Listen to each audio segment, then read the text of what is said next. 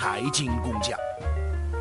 嗨，各位小伙伴，一直跟大家预告说我会要讲一讲这个 Oracle 甲骨文的创始人啊，Larry Ellison 啊，这个拉里埃里森啊，如果没有翻错的话啊，这个人为什么值得讲？因为之前大家都关于抖音的国际版 TikTok 收购的消息，大家会经常听到说，哎，甲骨文有意收购，很多人听的甲骨文呢，感觉好像是以前历史当中的啊，这个考古专业的这个甲骨文啊，不是啊。关于甲骨文这个公司，首先大家要知道，它不是研究考古的啊，它是一个在云计算方面、数据存储、数据分析、数据应用、数据搜索，可以说它是一个大覆盖的一个公司。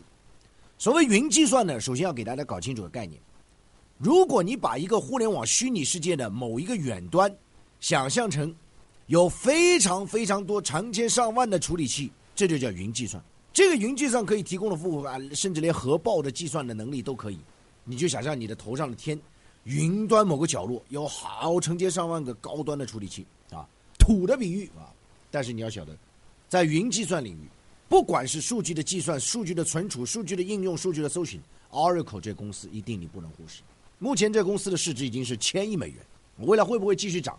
而且现在这个势头非常清晰，不管是 Amazon 亚马逊也好。还是其他公司也好，都在布局云计算呢。那说到 Larry Ellison 啊，今天分三个部分来跟大家谈。第一个部分就是什么呢？出身啊，这个人的出身，简单来讲，小时候母亲呢未婚生子，把他养出来，养出来之后把他扔给家里人，母亲就走了。几十年之后再回来相认，就母亲绝吧。所以呢，从小等于他后来呢被人家养父养母认领了。他养父这个人。啊，从小就说他，哎呀，你不行，你个垃圾。但是你越说他，Larry Ellison 就说了，哎，说你越说我不行就行啊，说什么你激励了我等等啊。那说到这儿，很多人会讲，Larry Ellison 的养父母的情况到底是怎么样呢？其实说句实在话，谁都不知道。按照他自己口中的说法，就吹牛皮吹的。后来人家记者去考证了，没的事儿，就是吹牛皮拉火车，没有一句可信啊，就是这样一个人。所以就是胡扯大王，你可以这么讲。那后来呢？你看。他的养母又去世了啊，所以整个人就颓废，没有寄托了。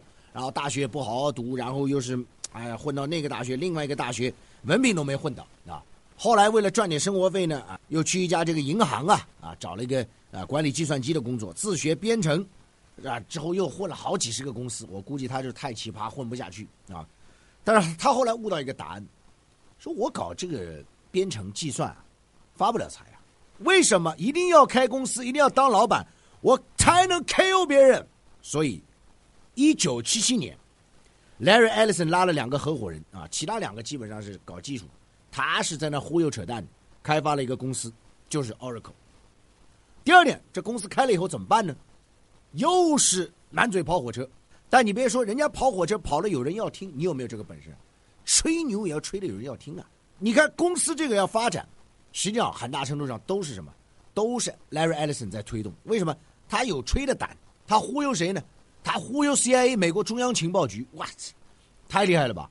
美国中央情报局都是些什么人被他忽悠？为什么被忽悠？因为中央情报局本来想让 IBM 去设计一款数据库，啊，中央情报局的数据大家都知道啊，哇靠，那电话通信信路不得了啊，但只是一小部分的，那那么多怎么存呢？IBM 说，哎，当时研究了一个不行，Larry Ellison 看到这个，哎，说我可以，我牛逼，来。投资我的公司，然后中央情报局觉得，哎，反正也没人干，你干啊，我投资你，投资你，投资了一开始，后来几年你知道结果的呀？那人家只有鼻子一捏，啊，对不对？让他继续改进啊，怎么怎么样啊？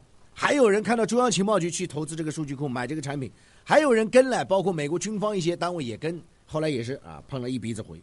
就是什么？他向别人就说我质量 OK，哦 OK，然后我演讲我怎么厉害？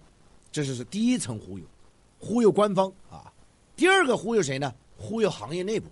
他之前做演讲啊，他说：“你们这些数据员，我现在给你看一个产品啊，你要想查自己公司所有年薪两万美元的员工名单吗？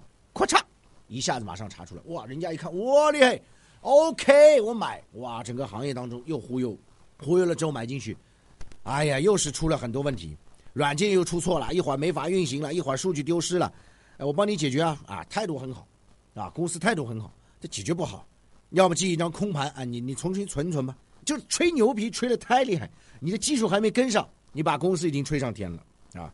后来呢也是吹啊，就跟第三个层面啊，就跟竞争对手，我比他厉害，我比这个厉害，我比那个厉害啊。其实后来人家就知道了，他真正的产品二代都没出来，已经对外说四代了。哎呀，基本上就是这个套路。但是你别说，就是这样一个人能够去抢市场、抢订单，不择手段吹牛，这个是小事儿。而且在内部，你看他还推动一种另类的竞争，就是我做这个产品，我分三个组、四个组、五个组，啊，就这样竞争啊，谁拿到谁拿出来，最终这个钱就是他的。而且呢，对内啊，这个 Larry Ellison 呢，啊，管人有一套啊，什么呢？就现在说的鸡汤法啊，非常的狂野凶悍，就说啊，你们这些王八蛋，啊，我公司以后要百亿美元的市值，你们这些王八蛋注定会成为百万富翁。哇，听了人家这鸡血打出来啊，拼命的干。啊，他在外面吹，人家干，慢慢的技术开始彻底的改变了，那吹了不得了，吹了十几年啊，各位朋友。所以呢，Larry Ellison 有一个座右铭啊，他说：“只有其他人都失败，才是真正的成功啊。”而对于甲骨文这公司来说，他在八零年的末期已经在纳斯达克上市，有更多的钱，他向投资者也去吹啊，有钱。然后我觉得啊，可能是一九八七年上市之后，有更多的资本。啊，能够让他的技术在八零年代末进行一个飞跃，这是第二点，我跟大家讲。第三点，我想跟大家讲，就是甲骨文这个公司，他的对手啊。那么 Larry Ellison 说句实在话，这个人真的，他如果爱一个人会很爱。比如说，他现在找了一个比他好像比他小四十多岁、二十多岁女友，他离过四次婚，他做了很多疯狂的事啊。据我了解，晚上。拿着几百万美金把人家门敲开来，我要买你房啊！他买战斗机，他买游艇，他骑自行车直接冲轨道，然后被撞骨折，哎，这样的事情非常多。他演钢铁侠的节目，但是，一旦这种人敢爱敢恨，你成为他的眼中钉、肉中刺的时候，他要对付你。所以，这就是我们讲，进入九零年代，或者说准确来讲，进入一九八七年甲骨文上市之后，他把对手瞄准谁？Microsoft 微软。哎呦，那时候对微软是恨之入骨啊！骂比尔盖茨，你他妈是病毒啊！你他妈是垃圾啊！就骂，而且呢还找这个微软的啊这个啊不好的证据啊，说就是老子干的啊啊，把人家给踩下去等等等等。哎呦，微软大家都知道也是做数据方面的。哎呦，后来搞了好久，很多人就想了，你咋那么不要脸呢？哎，人家艾利森就说了，痛恨老子人多了，你算老几啊？所以你就可以看到，这个人是桀骜不驯、我行我素，但是是有狼性的一个人，有野心的一个人，有商业洞察的一个人，而且会忽悠。我讲这真的也是一种能力啊！牛逼虽然能吹，但是不能乱吹，乱吹之后怎么去收拾？人家有这个本事，而且人家生活当中也是个奇葩。我刚跟大家讲过，之前我记得有个大学毕业典礼邀请他去做这个演讲，他直接说：“他妈读书根本没用。”马上给保安给抬出去，所以你说这种人非常可怕，这种人为了竞争不择手段，各位朋友，他希望把对手全部干倒，而且近年来你看他在收购这个、收购那个、收购那个几十个公司，他想打造一个数据帝国、数据王国。如果我们回过头去看，这次 Oracle 想要去收购 TikTok 抖音国际版，它的数据是什么？用户的数据、用户的流量，这当中这是他的要。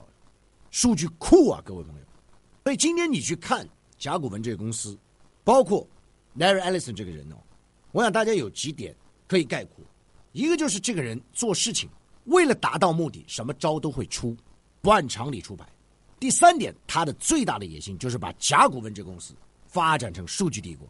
我想今天大家通过这期节目啊，至少以后再谈到甲骨文这公司的之后，知道哇，背后有个创始人 Larry Ellison 是这个货色。但是我说这种人这种货色，并不是有贬低意味，而是一个中性的，人家就是这样的一个人，你能咋地？收藏订阅财经工匠，您不可或缺的财富音频专栏。